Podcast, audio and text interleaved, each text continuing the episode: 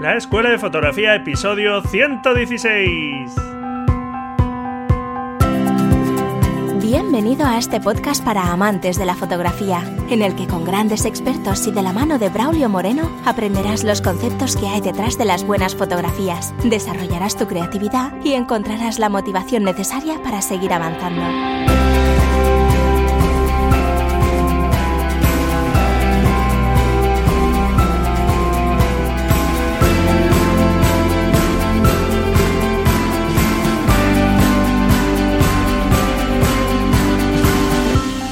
Hola, hola, ¿qué tal? ¿Cómo va la semana? Bueno, espero que genial.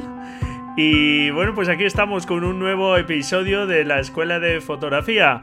Un podcast, como sabes, para aprender fotografía y donde nos preocupamos de todas las cuestiones desde la captura hasta la impresión final o la publicación en medios digitales.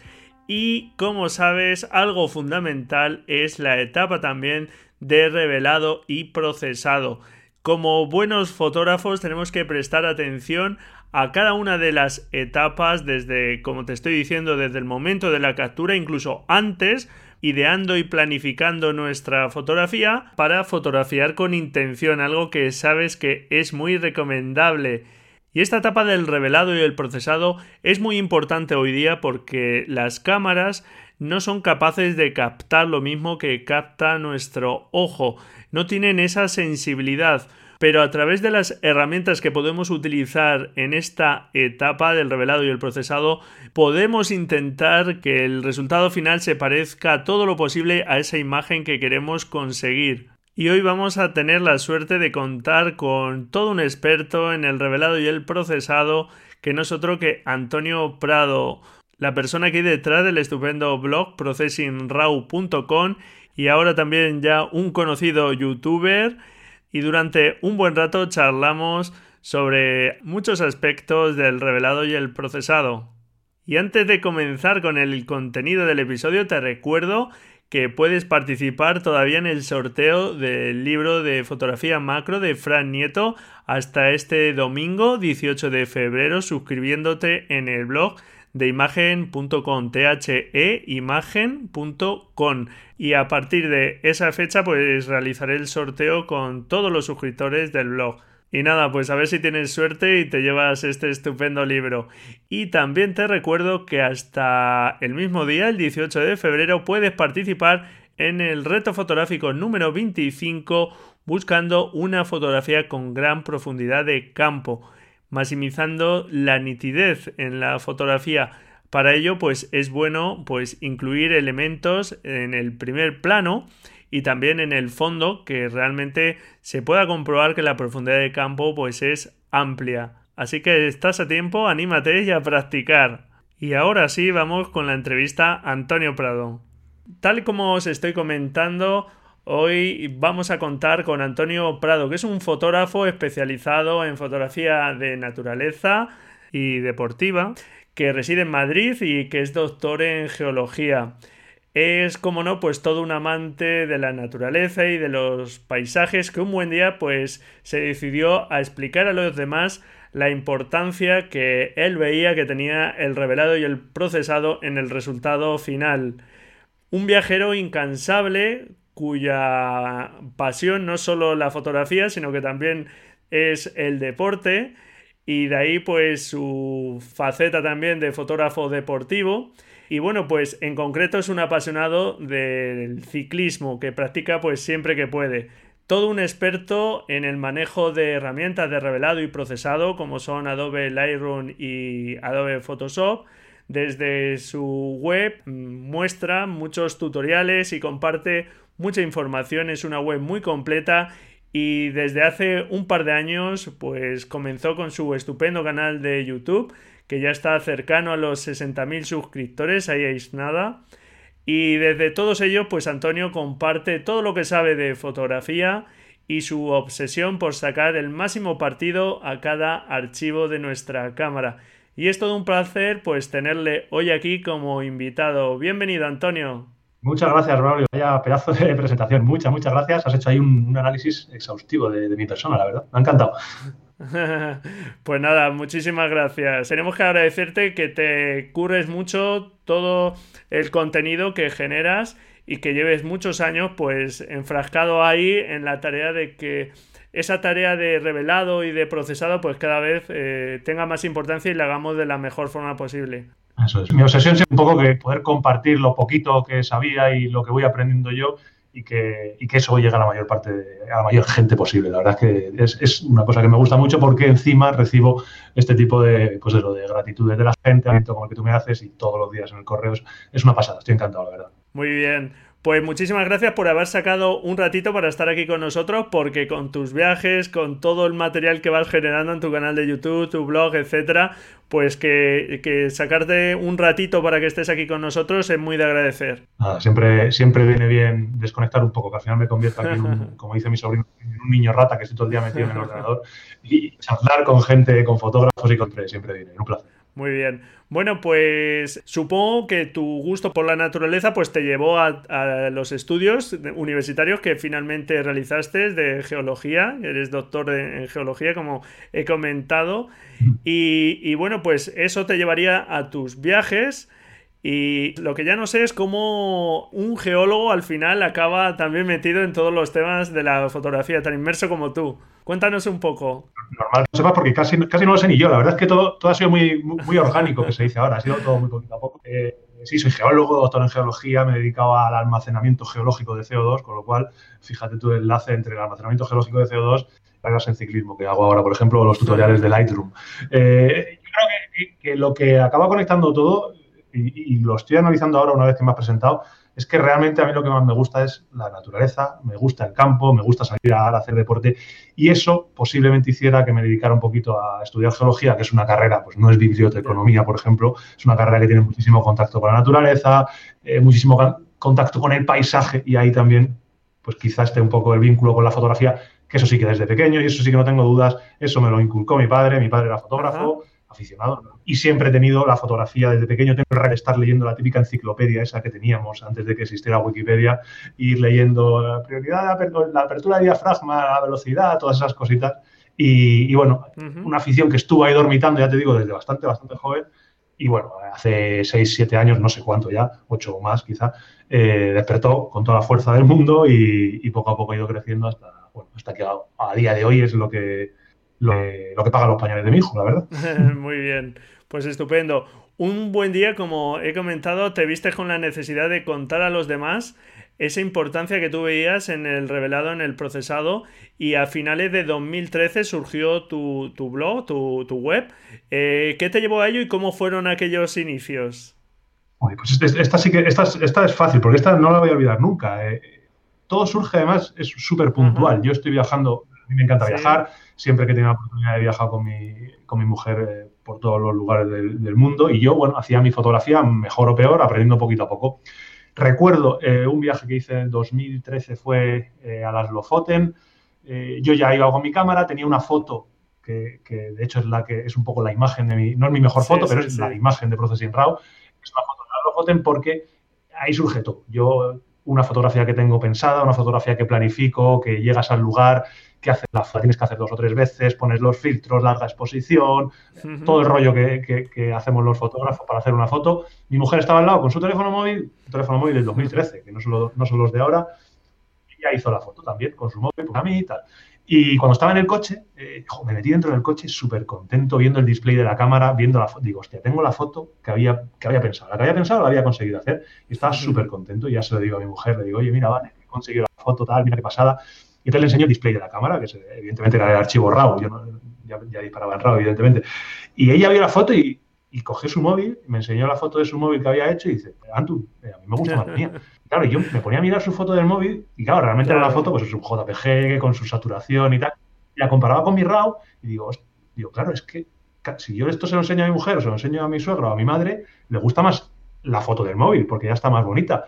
Pero yo ya sabía que, claro, que esto, que lo que yo tenía ahí era un fotón, era una foto muy, muy guapa. Y todo eso ya me lleva a pensar, digo, hostia, es que hay, tiene que haber alguna manera de que a la gente, sobre todo que está empezando, sepa, sea capaz de identificar cuándo un archivo RAW es un archivo con mucho potencial, cuando un archivo RAW es un archivo muy bueno. Porque también recuerdo cuando yo empecé a disparar en RAW, después de leer dispara en RAW, dispara en RAW, dispara en RAW, hago mi primera foto en RAW y digo, esto es una claro. porquería, esto no, esto no vale para nada. Y claro, cuando va pasando el tiempo ya te das cuenta de que tiene y hasta dónde puede llegar. Entonces mi idea era, digo, tengo que hacer ver a la gente lo que es un RAW bueno, lo que es un RAW que puede llegar a sacar una foto muy, muy guapa, porque luego realmente, por aquel entonces, y bueno, ahora también, eh, la mayoría de fotógrafos, pues, ¿qué publicamos o qué se publican? La foto procesada, un fotón de la leche, que tú cuando empiezas ves eso y dices, no voy a llegar en la vida. ¿Qué, intenté hacer yo por aquel entonces? Pues publicar todos los antes y después fotos. Y así es como hace sí, simplemente publicando el antes y el después y contando cómo hacía la foto.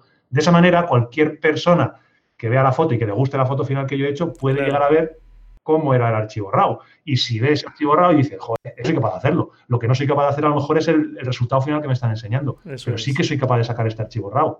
Y eso, ahí empezó todo, macho. 2013 eh, fue llegar, esto fue junio, no, fue agosto, y empezar a, publicar, bueno, a publicar, a, escribir, porque no, no, tenía ni página web, a escribir antes y después, antes y después, como había hecho las fotos, y cuando tenía 10 o 12 fotos, pues de todo, y empezó ahí Processing RAW, una cosa que no tiene ya nada que ver a lo que es ahora, pero sí que recuerdo el, inicio como, como, algo que no lo voy a olvidar y fue así, fue en el coche, ver la foto de mi mujer y que me dijera, pues mi foto me gusta más.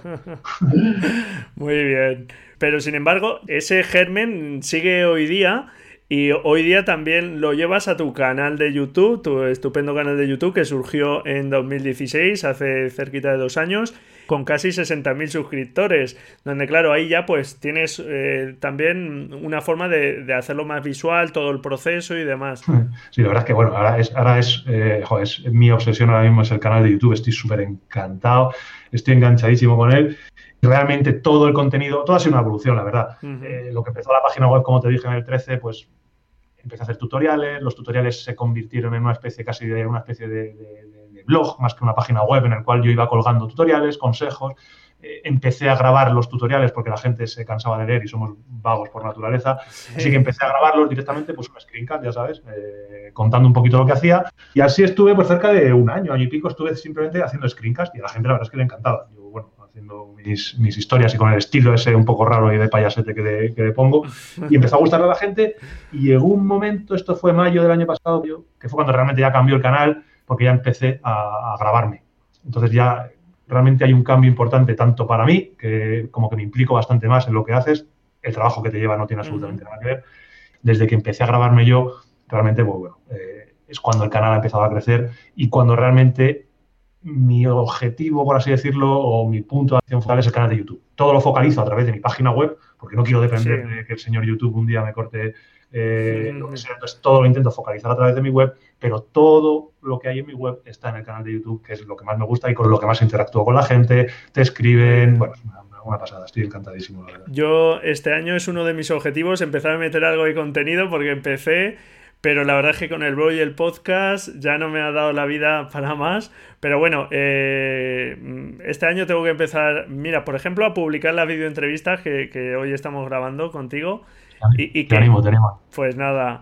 Bueno, pues tanto en el blog, como estábamos diciendo, como en el canal, eh, pues vienes desde el 2013 apostando por, por, bueno, pues poco a poco ir mostrando a, a todo el mundo el potencial del revelado y facilitar tutoriales, videotutoriales, etcétera.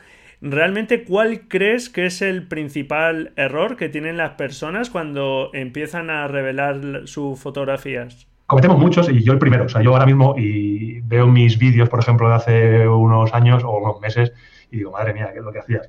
Cometemos muchos errores. Yo creo que el principal es el intentar ir demasiado lejos, demasiado rápido.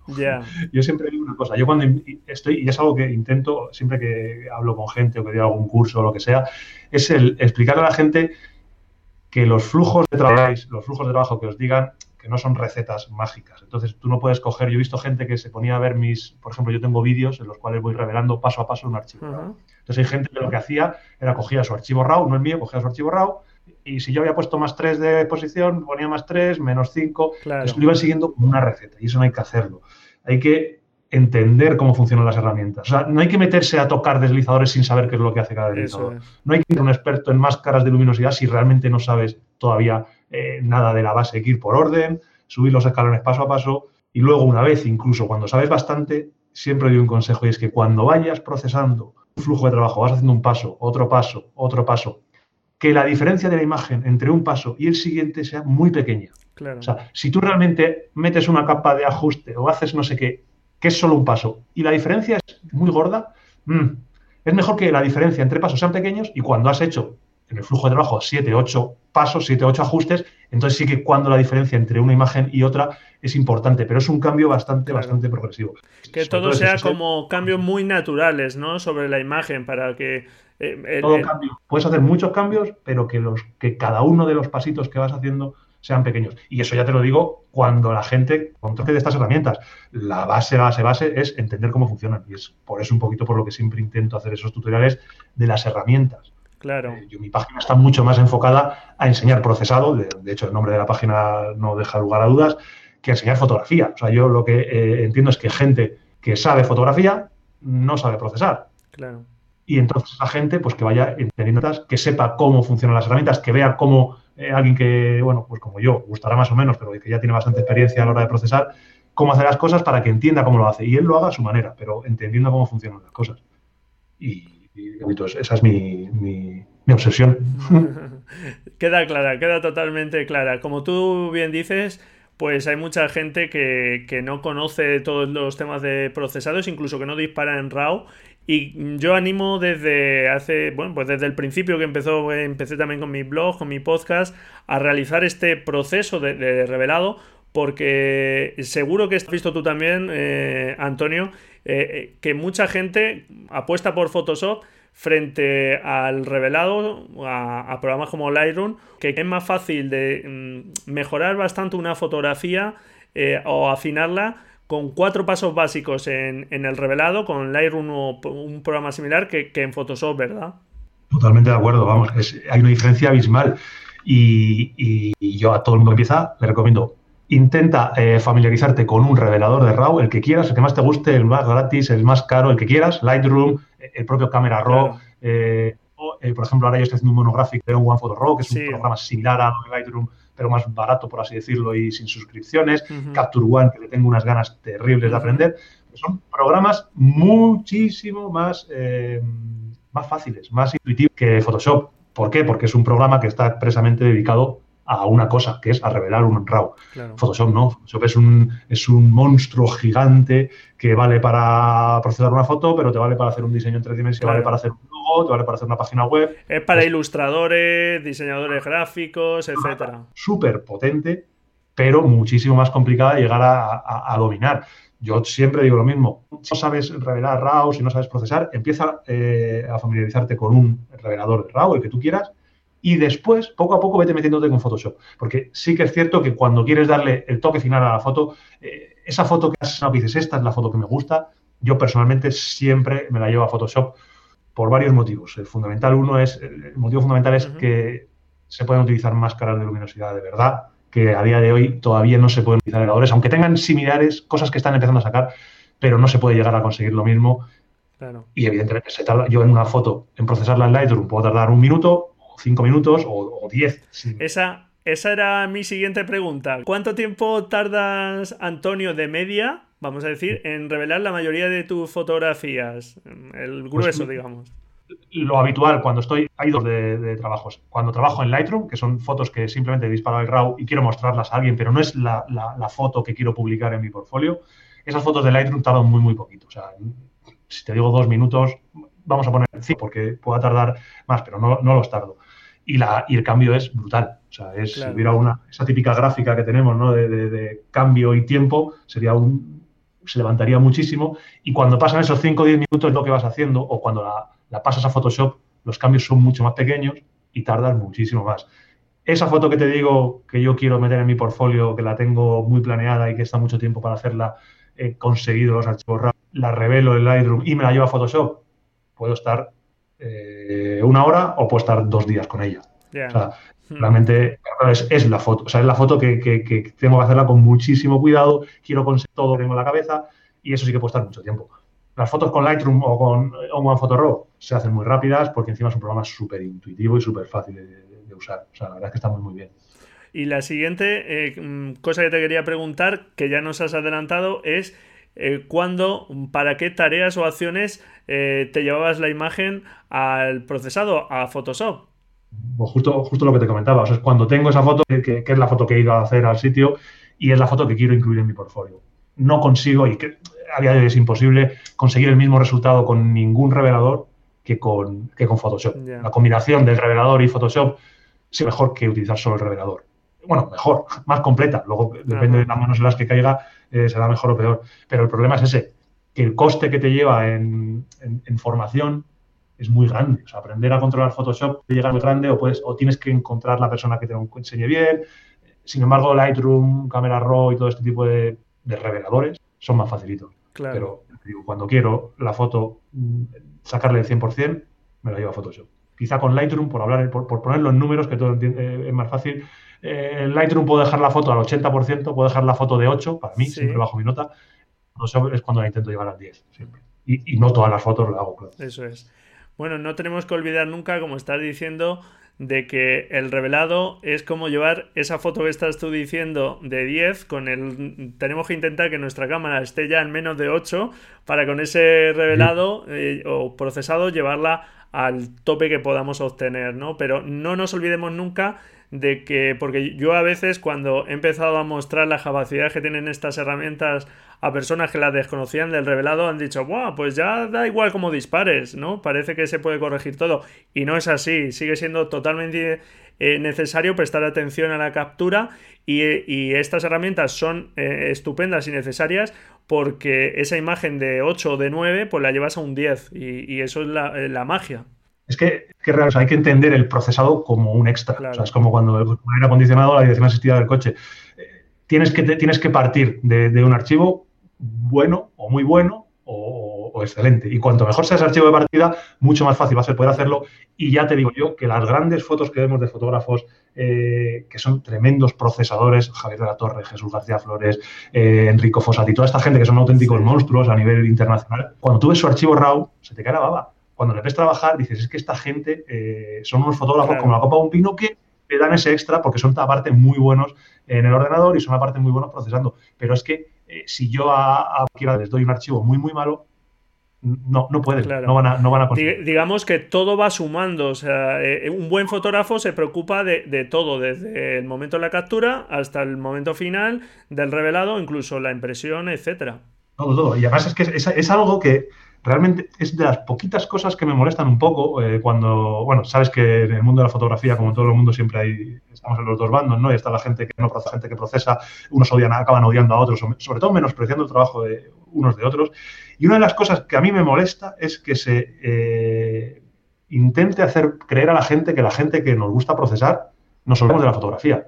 Y, y yo lo que quiero hacer ver es que, en mejor o peor medida, todos los que procesamos las fotos eh, hacemos lo mismo o intentamos hacer lo mismo que hace cualquier fotógrafo que no procese y luego aparte continuamos. Por ejemplo, todos estos viajes que hemos estado haciendo a Islandia ahora últimamente, o sea, trabajar allí es una auténtica salvajada. ¿Cómo trabajamos? ¿Cómo planificamos las fotos?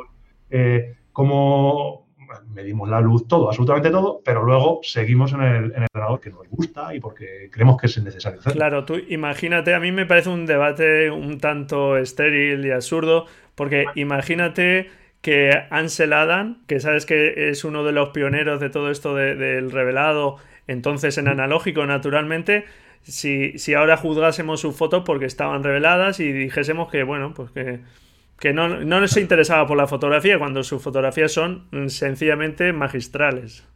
No hay una sola foto que se considere buena, y eso de que se considere es complicado, pero una foto que se considere buena porque está bien procesada y la foto era mala. Yo no, yo no conozco ninguna. Te digo, veo grandes fotos, tengo muy, grandes, muy buenos amigos en este mundo, con lo cual me enseñan los archivos RAW. Veo a Iván Ferrero, por ejemplo, que es un monstruo del revelado, y veo sus RAW y digo, es que son muy buenos, joder. Es que son muy buenos. Entonces, claro, es gente que se preocupa muchísimo de la fotografía, muchísimo del equipo, muchísimo de la planificación, sobre todo, que es algo que todo el mundo olvida. Y cuando descubres lo importante que es planificar una foto, te cambia, te cambia el, portfolio, te cambia directamente que es, lo que sí que quiero, quiero hacer ver a todo el mundo. es un extra. Muy bien, eso es. Es estupendo, como tú dices, esto de planificar o de al menos pensar más nuestras fotografías, tener mucha más intención a la hora de fotografiar, porque es lo que marca la diferencia seguramente eh, entre lo que conseguimos, porque si, si tenemos una intención clara, está claro que el resultado siempre va a ser mejor. Sí, sí, sí, intención clara. Tal foto como yo ya te digo, y, y, esto es algo que tampoco te dirás tú que aprendí hace mil años, yo lo aprendí hace dos o tres años, de la tremenda importancia que tiene ya no tanto el dónde, que todos sabemos que una foto, que te vas a Islandia y haces la foto espectacular y, tiene un motivo muy bonito, y es el cuándo. O sea, el cuándo hacer la foto claro. es, es, una barbaridad. O sea, no tiene nada que ver el, eh, irte de viaje con tu familia y tus tres niñas y poder hacer la foto cuando puedes a las dos de la tarde, que decir, no, no, esta foto la voy a hacer eh, en la hora dorada o en el amanecer, que la foto es espectacular. Y cuando te das cuenta de eso, dices, ostras, ahora eh, esto, ahora empieza a ver la luz, mejor Claro, en fotografía, por ejemplo, de paisaje, eh, yo lo, comento aquí mucho, pues hay que buscar esos momentos especiales de luz, esos momentos ambientales de, de un niebla, tormenta, etcétera, que son los que le dan ahí un plus. Sí, sí, sí. Y es eso, es eh, planificar el cuándo. Y luego ese archivo, que si lo has tomado en una hora dorada espectacular y has tomado tu archivo RAW, pues ese archivo, si lo has tomado en RAW, yo creo que tienes que revelarlo, quieras o no quieras, porque el archivo RAW por definición no está terminado, es un archivo que no hemos acabado, con lo cual tienes que acabarlo. Si tú no quieres revelar, dispara en JPG, que ya sí que es un pasito más, es un archivo RAW interno, que hay un algoritmo dentro de su cámara que ha dicho que le va a poner un más 3 de nitidez, un menos 5 de saturación, y el archivo sale ya procesado, ese archivo está perfecto, ya está, tú no tienes por qué preocuparte. Pero ya te digo, es, lo que estamos hablando, es que al final siempre es lo mismo. Eh, suma la planificación que hayas hecho, suma la formación que tú tengas como fotógrafo, cuán bien sabes medir la luz, eh, dónde bien sabes enfocar y luego lo bien o mal que sabes revelar y procesar las fotos. Es que aquí son muchos. Eso es. Bueno, pues aquí como en la escuela de fotografía intentamos ser lo mejor fotógrafo posible y nos preocupamos por todo el flujo de trabajo, Mm, yo animo mucho a, seguir todos estos procesos y en tu blog y en tu canal de YouTube tienen ahí una referencia estupenda para, aprender de mucho de, todos estos procesos. Y bueno, como has comentado anteriormente, Antonio, eh, afortunadamente hoy día están surgiendo alternativas muy interesantes a los programas de Adobe. Has comentado el caso de On One Photo Raw o Photorow, que bueno, vienes haciendo unos videotutoriales últimamente en tu blog y hay más, Affinity Photo, Luminar, hace poco los comentaba ya en, el blog y aquí en el podcast. Y bueno, ¿realmente crees que ya son alternativas totalmente válidas a los programas de Adobe? Sí, Photoshop lo tengo ahí y creo que a día de hoy no hay nada que consiga, o por lo menos yo no conozco, a lo mejor hay alguna versión. Sé que hay un Photoshop gratuito que ahora mismo no recuerdo el nombre, no, no, no, recuerdo el nombre, que la gente habla muy bien de él. Sí. Yo no lo he utilizado. Pero eh, alternativas para Lightroom o Camera Raw las hay ahora mismo, son tan buenas o mejores o peores, dependiendo siempre de qué características estés comparando, como Lightroom. Eh, bueno, Lightroom o Camera Raw. El problema, el problema de Adobe que está teniendo y que empieza a ver la gente es el tema de las suscripciones. Adobe se está llevando todos sus productos a Creative Cloud y a la gente no le gusta. A mí no me importa especialmente porque estoy bastante acostumbrado a todo el mm. tema de, las membresías y a Netflix y además todo el negocio de día de hoy online empieza a irse a, pago recurrente, ¿no? A, pagos recurrentes. Y, entiendo que Adobe eh, ha tirado por esa vía, eh, ha apostado súper fuerte, empezó hace un par de años restringiendo un poquito las versiones de un solo pago de, Lightroom y a día de hoy pues, ya ha anunciado de actualizar Lightroom y cuando deja de actualizar Lightroom pues ya deja de leer los archivos RAW de las cámaras que empiezan a salir y si quieres trabajar con Lightroom, te toca pasar por, la membresía. Al que le suponga un problema, tiene alternativas, tiene muchas. O sea, yo tampoco soy súper especialista, yo conozco dos o tres alternativas que a día de hoy funcionan muy bien. Eh, Capture One es un programa que tan solo he trasteado con algún compañero y me encanta. O sea, es, un programa eh, que me encanta y el cual sí o sí eh, hace recurso porque le tengo muchas, muchas ganas. de los más económicos, va a un sector un poco más profesional, pero es un pedazo programa. yo creo que Capture One, por lo que he visto, es está como poco, yo creo que por encima en muchos aspectos a Lightroom. A nivel icono es barato, desde los caros, pero si no me equivoco no es membresía, con lo cual tiene todavía... y, luego programas mucho más económicos, está por ejemplo eh, On One Photo Raw.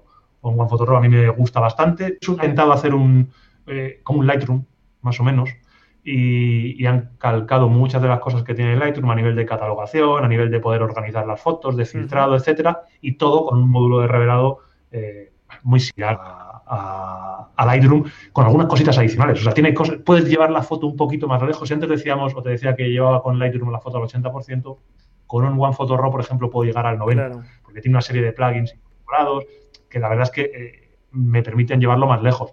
Es más barato, no tiene suscripciones, pero tiene sus peros. Evidentemente hay cosas que me gustan menos de un One Photo Raw que me gustan de Lightroom.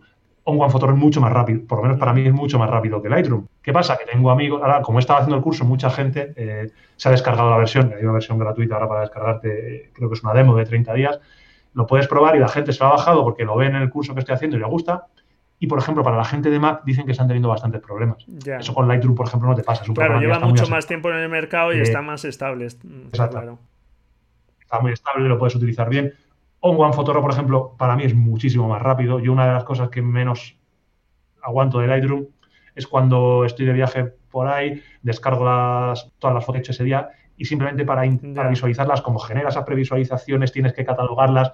Entonces, te lleva un poquito de tiempo en la importación, en la, previsualización, que con eh, On One Photo pues no, tú directamente las copias, el navegador tú vas viendo las fotos directamente. Eso me gusta más. Otras cosas que no me gustan, por ejemplo, es muy superior el Lightroom en panorámicas, el módulo HDR, lo que te digo, pero vamos, ya te digo que alternativas las hay, se probando, porque porque hay programas mejores y, o sea, hay características un poquito mejores y otras un poco peores. Lo que no he encontrado y que alguien me lo, me lo, me lo presente esa es alternativa a Photoshop. Photoshop hoy día es un monstruo. Es un monstruo, es un monstruo. Es, un monstruo, todo acaba aglutinándose en Photoshop, todas las extensiones, los plugins y sobre todo, ya te digo, para fotografía y fotografía de paisaje y de deporte, que es un poco a lo que yo me dedico, el tema de las máscaras de luminosidad que se pueden desarrollar en Photoshop no se pueden hacer en otros reveladores, aunque los están incorporando. Ya te digo, la última actualización de Lightroom sí que incorpora algo parecido a máscaras de luminosidad. O One Photo Raw tiene máscaras de luminosidad, pero lo que se puede hacer acá en Photoshop, vamos, años luz. Muy bien, pues aprovecho este tema que comenta de la máscara de luminosidad para, bueno, eh, ya que tenemos aquí a todo un experto en este tema, aunque no es un tema especialmente sencillo de los que uno debería empezar, como bien decías, no hay que sesionarse con estos temas y hay que empezar por revelados básicos y demás, pero bueno, aprovechando que te tenemos aquí, eh, me gustaría que, que nos hablases de esta técnica que ya es más avanzada para realizar pues esas ediciones eh, y esas selecciones sobre nuestra fotografía de una forma pues mucho más avanzada, mucho más natural, que se adapta perfectísimamente a la imagen y para una persona que no sepa qué es esto de las máscaras de luminosidad, cuéntanos un poco, Antonio, eh, de qué se trata. Mira, la pregunta es difícil, ¿eh? No, realmente realmente es súper sencillo. Lo difícil es ser capaz de explicarlo y, menos sin poder visualizarlo. Claro. Pero la máscara de luminosidad es una herramienta avanzada, como tú dices, para editar fotografías eh, y que se le da hay que tener el conocimiento de qué son las máscaras de Photoshop. La gente que no haya trabajado nunca con Photoshop a lo mejor no lo sabe, la gente que está acostumbrado lo sabe perfectamente. De manera muy, muy, muy resumida o muy rápida voy a intentar eh, hacer ver a la gente que no lo sepa que una máscara es eh, como tú decirle a Photoshop qué es lo que quieres que valga o lo que no quieres que valga. Si tú haces un ajuste de contraste, le puedes decir a Photoshop eh, que quiero que ese contraste actúe en una parte de la foto o no actúe en una parte. Y eso lo hace simplemente pintando en blanco o pintando en negro. Sí, estamos seleccionando sobre qué parte se está aplicando cada efecto. correcto. Un caso muy, muy, muy, muy visual que se ve muy bien si tuviéramos Photoshop abierto es eh, tú tienes una fotografía en color, a esa fotografía en color le aplicas un ajuste para pasarla a blanco y negro, con lo cual esa imagen se vería en blanco y negro totalmente, pero a esa imagen tú le aplicas una máscara, una máscara eh, que tú le vas a decir a Photoshop que el ajuste de blanco y negro lo aplique donde tú estés pintando en blanco o no lo, o no lo aplique donde tú eh, pintes en negro. Si esa máscara, imaginamos que la dividimos por la mitad, la parte derecha la pintamos en blanco y la parte izquierda la pintamos en negro, el resultado final lo que vamos a tener es una imagen que la parte derecha va a ser en blanco y la parte izquierda va a ser en color, porque lo blanco va a decirle a Photoshop que aplique ese ajuste y lo negro no. Eso que parece tan complicado es el, concepto básico de Photoshop y así como se trabaja en Photoshop. ¿eh? Photoshop realmente se trabaja siempre o casi siempre añadiendo ajustes y a esos ajustes añadiéndoles una máscara, diciéndole dónde quieres que ese ajuste se aplique. Por eso todo el tema de los ajustes locales, no locales, porque le estás diciendo que una zona sea eh, brillo, que una zona tenga menos contraste, y todo eso lo controlas con máscara, que normalmente y clásicamente se han eh, pintado. Tú pintabas encima de la máscara con, un, con, con, la herramienta del pincel o hacías un degradado, entonces tú ibas pintando en blanco lo que querías y en negro lo que no querías. Y a raíz de ahí salen y surgen las máscaras de luminosidad hace ya unos cuantos años, que realmente es como un paso más dentro de las máscaras. Lo que se hace es eh, el poder editar en la imagen, se generan unas máscaras que tú no pintas, se generan de manera automática, y lo que eh, esa máscara hace es, eh, a ver si soy capaz de explicarlo, que no es fácil, esa máscara va a aislar píxeles que tienen unas características en común. Por ejemplo, la luminosidad, de ahí vienen. Píxeles que tienen mucha luminosidad van a tener colores claros, píxeles que tienen poca luminosidad van a tener colores oscuros. Recordemos que los colores oscuros niegan el ajuste, los colores claros eh, desvelan el ajuste. Y eso que se hace con máscaras de luminosidad, como digo, de manera más o menos automática, se puede hacer actualmente para el color, para la saturación. Tú realmente lo que haces es aislar píxeles con una de esas características similares. Píxeles muy saturados, vas a dejar todos aislados eh, de una manera. Vas a poder trabajar sobre esos píxeles que están muy saturados eh, con un ajuste en concreto. los píxeles que son de color verde, pues los vas a poder aislar y los vas a poder ajustar de una manera. De esa manera, ¿qué puedes hacer? Pues una imagen tiene una zona muy poco saturada, le puedes subir la saturación, pero solo a esa zona que está poco saturada. Una zona que tiene el cielo eh, muy, muy quemado, puedes seleccionar, pues muy quemado, muy alto de luz, puedes seleccionar esa zona, aislarla y bajarle la luz las máscaras de luminosidad, cuando las ves en pantalla, te das cuenta que no tiene absolutamente nada que ver con una máscara normal. Porque, como digo, no está pintada a mano. Claro, es una selección automática, como tú bien decías, píxel a píxel, que tiene una exactitud imposible de igualar con, ningún pincel. totalmente transicional. Eh, realmente no son blancos y negros, sino que entran en juego los diferentes tonos de grises y de manera totalmente transicional. Entonces, realmente es una cosa que solo se puede hacer de manera y, y que lo que consigues es que las selecciones que realmente estás haciendo son perfectas. Con lo cual, a la hora de aplicar un ajuste en esa selección, el ajuste sea perfecto y eso es un poquito lo que la gente que procesa fotografías a nivel, pues ya utiliza sí o sí. O sea, hay muy poquita gente ahora mismo que lleve mucho tiempo procesando fotografías que no utilice máscaras de luminosidad, porque eh, no tienen color con las máscaras habituales y encima las puedes combinar, ¿sabes? Yo, eh, yo siempre lo cuento, yo trabajo mucho con máscaras de luminosidad, de luminosidad combinadas con máscaras tradicionales. Anterior, antiguamente, pues era un rollo absoluto el tener que hacer las máscaras de luminosidad, porque hay algunas que se hacen fácil, pero hay otras que son más complicadas de hacer. Hoy en día, a día de hoy, hay muchas herramientas que te lo ponen muy, muy fácil y simplemente con pulsar un botón, pues tú puedes seleccionar los píxeles claros, los píxeles oscuros o los píxeles verdes, como te digo, porque quieres que el campo de fútbol tenga más saturación. Eso es, o sea, esa, tener ese control de, de seleccionar, como tú dices, por luminosidad o por color, dónde se quieren aplicar los ajustes es estupendo. No es algo sencillo, como dices tú, y hay herramientas.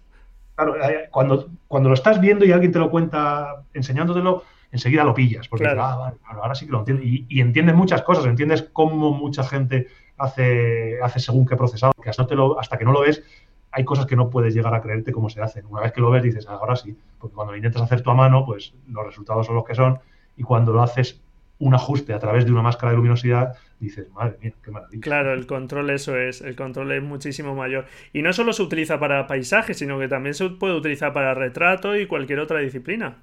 Cada, cada siempre digo lo mismo, me, me preguntan mucho y yo les digo, yo sé que para paisaje y para deporte lo puedes utilizar porque son las dos cosas a las que yo, a las que yo me dedico.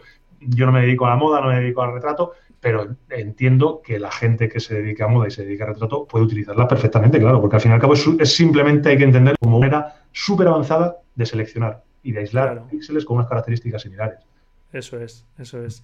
Bueno, y hablabas de herramientas eh, que nos facilitan la vida con todo eso. Y existe una herramienta, el panel Tony Kuiper, del cual tú eres un experto y, bueno, pues tienes videotutoriales de esta herramienta que lo que nos permite es a través de unos clics, como bien dices, pues crear todas esas máscaras y poderlas utilizar. Tienes, además has hecho unas guías, unos tutoriales y tienes un curso en español para, para ver toda esta potentísima herramienta. Cuéntanos un poco. Y eh, sí, además es que justo hoy me pillabas, eh, porque estoy acabando uno de los, uno de los cursos de, máscaras. Eh, el panel de Tony Kuiper es un, señor fotógrafo de, Arizona que empezó a obsesionarse absolutamente con las máscaras de luminosidad hace por lo menos 8, 9 o 10 años. Empezó a estudiar máscaras de luminosidad, yo creo que era uno de los pioneros en el tema, y decidió facilitar la manera de crear las máscaras y creó en su momento, hace ya te digo mucho tiempo, una extensión para Photoshop que tú la instalabas y te permitía crear estas máscaras de luminosidad que se hace a tu mano son más complicadas, de llevar más tiempo, pues empezó a facilitarlo simplemente a base de clics, etcétera.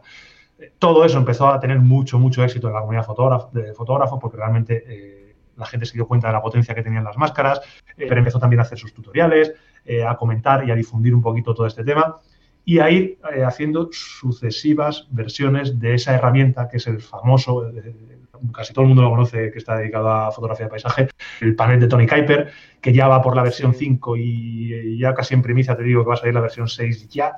Y, es una herramienta que no es más que una extensión de Photoshop. Yo creo que es la extensión más usada de Photoshop del mundo, por lo que a fotografía y a fotografía de paisaje, eh, que de manera muy resumida hace dos cosas. Por una parte, tremendamente fácil eh, generar máscaras de luminosidad y ya no solo de luminosidad, sino que genera máscaras de color, de saturación, máscara de, absolutamente todo, con lo cual podemos hacer selecciones de lo que queramos, nos va a facilitar hacer muchísimas cosas y luego, eh, por otra parte, permite hacer Photoshop un poquito más intuitivo. Como hemos dicho anteriormente, es un monstruo multidisciplinar, vale para muchísimas cosas. Con lo cual, ese panel de Tony Kuiper lo que hace es aglutinar las cosas que utilizamos los fotógrafos en el 90% de las ocasiones, las herramientas más habituales, y te las junta en una serie de botones. No tienes que estar navegando a un menú, que tienes eh, el menú que va a utilizar alguien que se dedica a diseñar una página web justo debajo de, lo que utiliza un fotógrafo.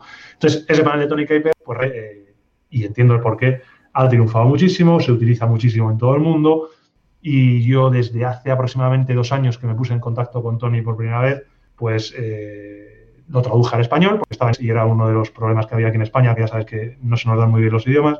Entonces lo traduje al español, eh, al haberlo traducido al español, en España fue realmente un boom, tuvo muchísima, muchísima eh, difusión y también eh, empecé realizando los cursos para que la gente aprenda a utilizar esta herramienta. Empecé con, son cursos guiados en vídeo, empecé con la videoguía del panel 4 hace dos años, el año pasado hice la videoguía del panel 5 y ahora mismo, justo hoy, ya te digo, me pillas trabajando en la videoguía de, de la próxima versión, que la versión 6, que va a salir en, breve. Vaya cara se le hubiese quedado a Ansel Adam si ve las herramientas, estas herramientas y le explican el uso que, que tenía, ¿verdad? Sí, bueno, hubiera, hubiera, hubiera alucinado, no sé si de alegría o no, pero realmente lo que es indiscutible es que hace las cosas mucho, mucho, mucho. Es una pasada. O sea, es una pasada si... Evidentemente, lo que te he comentado al, principio, si no sabes ni abrir Photoshop, no cojas y digas, que también recibo eh, correos de la gente, ¿crees, Antonio, que, debería de descargarme tu vídeo en luminosidad? No he abierto nunca Photoshop. Pues no, o sea, realmente eh, hay que empezar, como siempre, por la base. A esa gente le recomiendo que se vaya a mi canal de YouTube, por ejemplo, que vea los monográficos que tengo hechos de Photoshop básico, de Lightroom, y una vez que sabes que son, pues dices, voy a probar eh, a ver qué son las máscaras de luminosidad claro, tienes que entender qué es una máscara. Tienes que entender que es una capa de ajuste, tienes que entender muchísimas cosas. Eso es, empecemos eh, de cero y, vayamos poco a poco, pasito a pasito, hasta llegar a la velocidad que cada uno considere y lo lejos que quiera. Pero ese es uno de los riesgos, como comentabas, y me parece un acierto que lo comentes, es que intentar llegar muy lejos, muy rápido y, claro, pues al final a lo mejor dices, uy, esto soy incapaz de controlarlo o no llego a esos, eh, a esos resultados y, yo es que no sabré o soy incapaz. Y con esto o sea, con esta herramienta ya te digo que ha pasado mucho, cuando, ya te digo, cuando lo traduje al español y empezó a difundirse, eh, fue una especie de boom. O sea, la comunidad fotográfica realmente veías máscaras de luminosidad por todos lados, paneles de tónica y por todos lados y Claro, todo el mundo quería, porque, pero todo el mundo hasta que no sabía absolutamente nada. Y claro, los resultados son, son muy malos por dos motivos, porque eh, son malos en las fotos que vas a, en los procesados que vas a hacer, porque no sabes, y luego son malos porque enseguida te cansas. Dices que claro. todo es una locura, todo esto que es, cuando realmente es muy se hace pasito a pasito. O sea, es, muy sencillo, pero tienes que tener una, una, base. Muy bien, pues son un, es un panel que sin duda recomiendo y un curso el tuyo que recomiendo porque yo compré la versión 4, ya nos está diciendo que, está a puntito de salir la 6.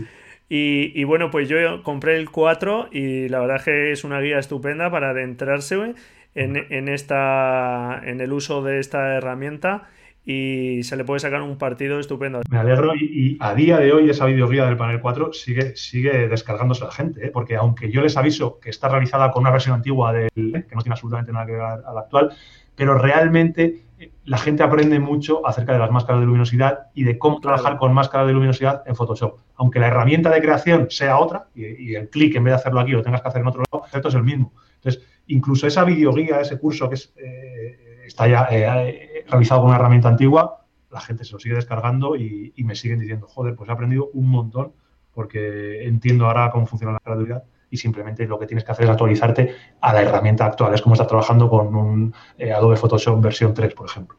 Pero el concepto al fin y al cabo acaba siendo el mismo. Muy bien. Bueno, y como apasionado de la fotografía de paisajes y largas exposiciones, eh, ¿qué conjunto de filtros recomendarías a las personas que quieran empezar a realizar estas largas exposiciones? ¿Cuáles ¿Por cuál recomendarías empezar? ¿Qué par de filtros? Esa, pregunta también es de las, que, recibo, ¿eh? Porque la verdad a la gente le encantan. Y le encantan los filtros y le encantan las exposiciones. Y lo entiendo porque son muy divertidas. Sí. Eh, es, muy, muy, complicado porque depende mucho de dos cosas: del presupuesto que te quieras gastar y, y luego de las cámaras y todo eso que tengas. Bueno, yo, alguno que veas tú que calidad-precio no está mal, o sea... Antes de meter modelos y, nada, voy a hablar de los tipos que yo recomiendo sí o sí, de los tipos eh, a nivel... Sí, eso, está muy bien. Degradados, inversos, neutros... Yo siempre recomiendo a la gente que empieza, y por muy divertido, que empiece a experimentar con un filtro de densidad neutra, que casi todos sabéis lo que es, pero el que no lo sepa, son como unas gafas de sol que le vamos a poner a nuestra cámara y nos va a permitir aumentar los tiempos de exposición, más o menos. Claro, como, o es como un filtro, como si fuera un colador que deja pasar menos luz y alarga la exposición. Exactamente, es como ponerle, ya te digo, yo siempre digo a la gente, es como que le pones unas gafas de sol y entonces, si quieres que la luz llegue, tienes que dejarlo más tiempo. Pero eh, son muy divertidos porque te permite hacer muchísimas cosas. Típicas fotos con las cascadas, con agua sedosa, eh, las fotos en el mar, con ese mar que queda con ese efecto así eh, totalmente movido. Eh, las largas exposiciones diurnas, que son muy divertidas, que es simplemente dejar la, foto, la cámara puesta pues, a 4 o 5 minutos y vas a ver cómo se mueven las nubes, o si quieres hacer exposiciones muy, muy largas y ver cómo eres capaz de vaciar la Plaza Mayor de Madrid, por ejemplo. Entonces, para eso vas a utilizar filtros de densidad neutra, que eh, hay muchos, eh, densidades, por así decirlo, que lo que hace es, cuanta mayor densidad tenga el filtro, más oscura va a ser esa gafa de sol y el resultado, más o menos, va a ser que tienes, vas a poder hacer exposiciones más largas más o menos. Entonces yo siempre recomiendo a la gente que trabaje con un filtro, que se compre un filtro de 10 pasos de densidad neutra, para os un poco qué tipos aparte hay, y un filtro de 3 pasos de densidad neutra. El filtro de 10 pasos es un filtro muy, muy, muy denso. Es un filtro que tú cuando pones la cámara se ve todo totalmente negro. Sí, no, ya no ves nada. Una vez que lo pones. Absolutamente nada. Pero te permite hacer exposiciones muy, muy largas, incluso de día. Y por eso a la gente que está empezando se lo recomiendo porque es muy divertido, es algo totalmente diferente a lo que está haciendo. A lo mejor cuando llevas mucho tiempo haciendo fotos lo utilizas poco, yo, actualmente no lo utilizo mucho, pero lo he utilizado muchísimo. Y luego el filtro de tres pasos es un filtro menos, eh, menos denso, eh, deja pasar mucha más luz y se utiliza pues, cuando estás haciendo eh, ríos, cascadas, incluso en el mar, que va a permitirte pues, ese efecto sedoso y que ese sí que se utiliza muy, muy mucho. Así que esos dos filtros apuntarlos porque creo que son muy recomendables. Sí, de tres pasos y de... Eso son los básicos.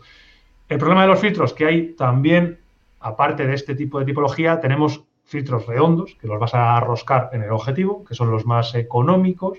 Y luego tenemos los famosos filtros cuadrados, hay mucha gente por ahí, de diversos tamaños, que eh, esos son filtros mucho más aparatosos, mucho más eh, caros y eh, yo diría que un poco más incómodos pero suelen ser mejores y sobre todo te permiten hacer muchas cosas, te permiten estar dentro y poder enfocar, poder medir, poder recomponer. Con un filtro roscado, cuando tú lo pones, si quieres un filtro de 10 pasos en el cual no estás viendo nada, si quieres recomponer porque se te ha movido un poquito la cámara, tienes que desenroscar el filtro, volver a ponerlo. Claro.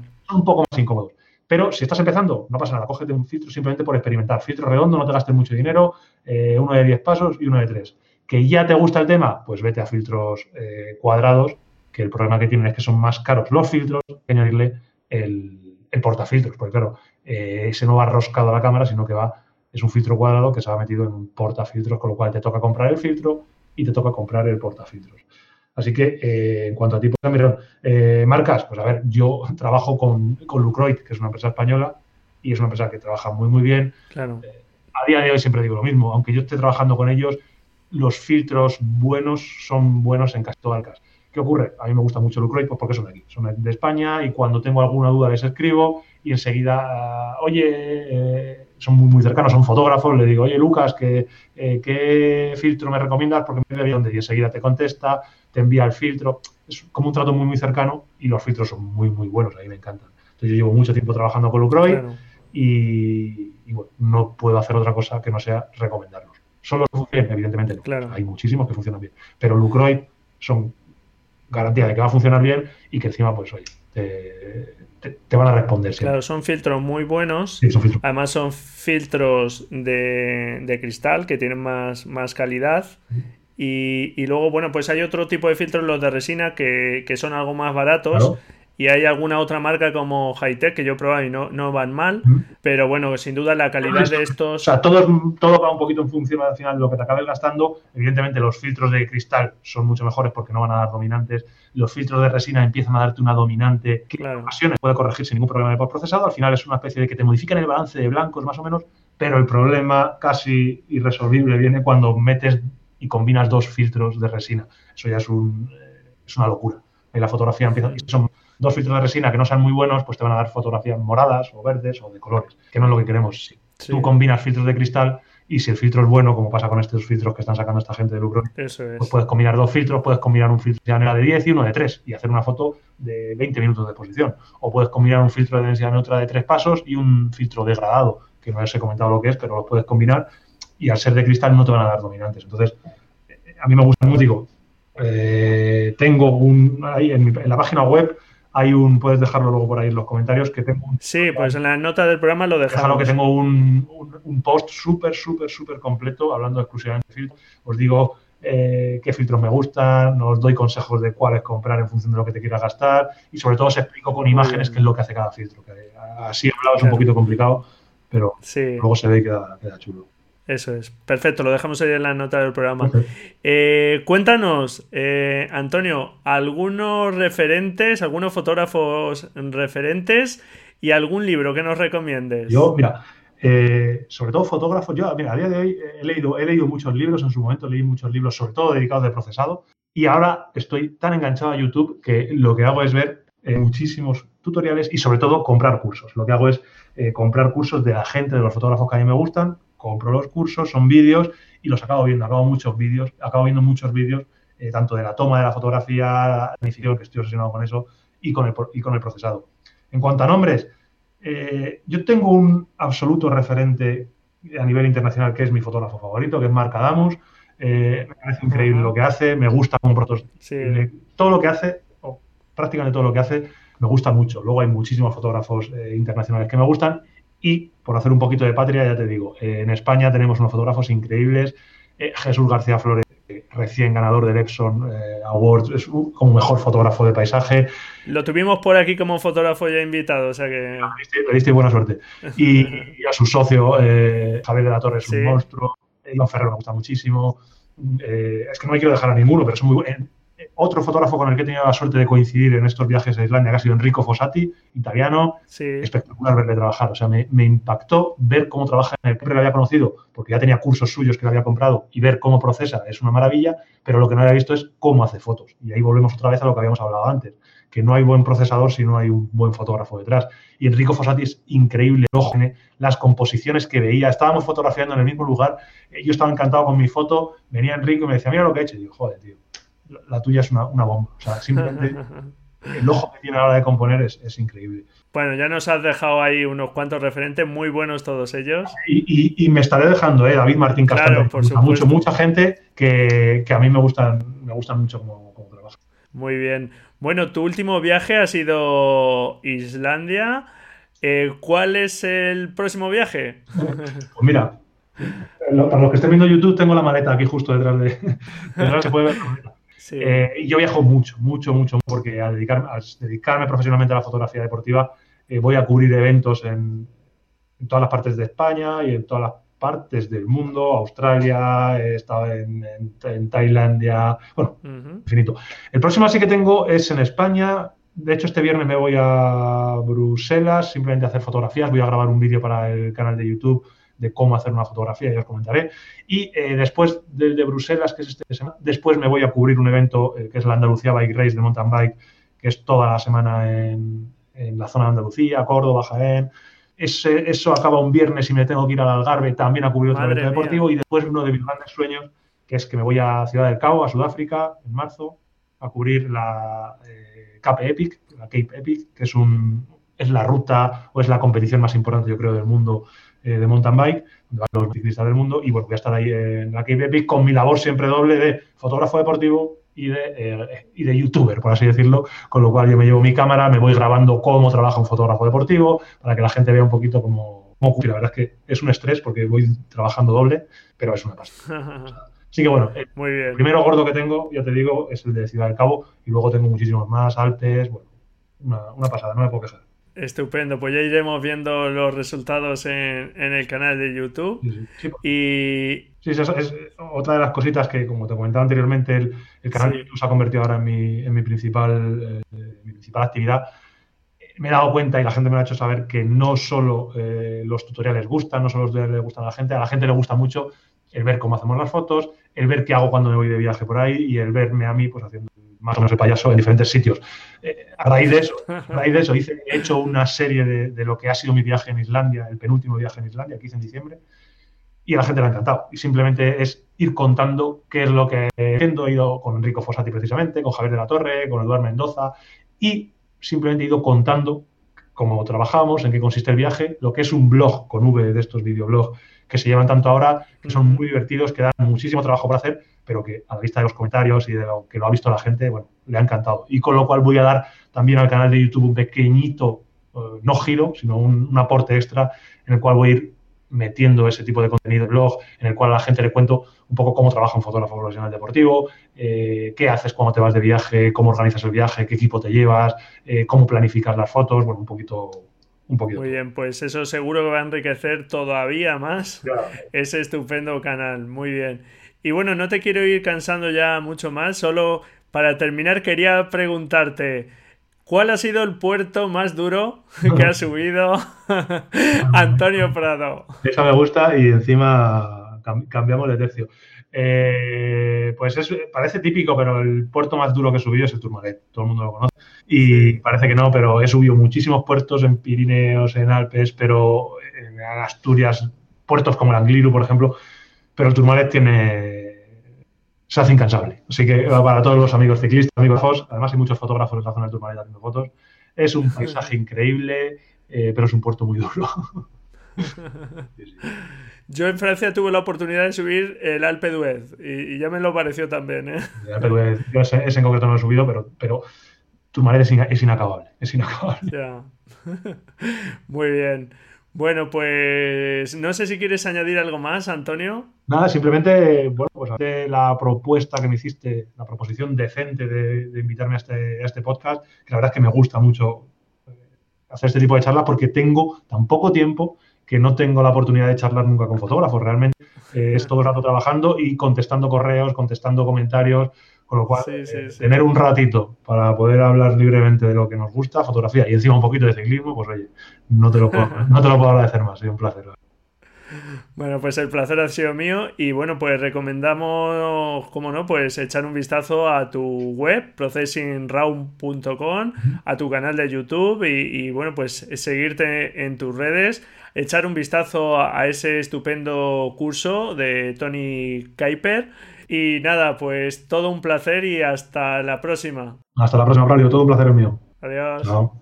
Y bueno, pues hasta aquí esta entrevista con Antonio Prado como has podido comprobar, es todo un apasionado del revelado y el procesado. Y como ves, de aquellas fotografías que más le gustan, intenta exprimirlas al máximo y obtener el mejor resultado posible.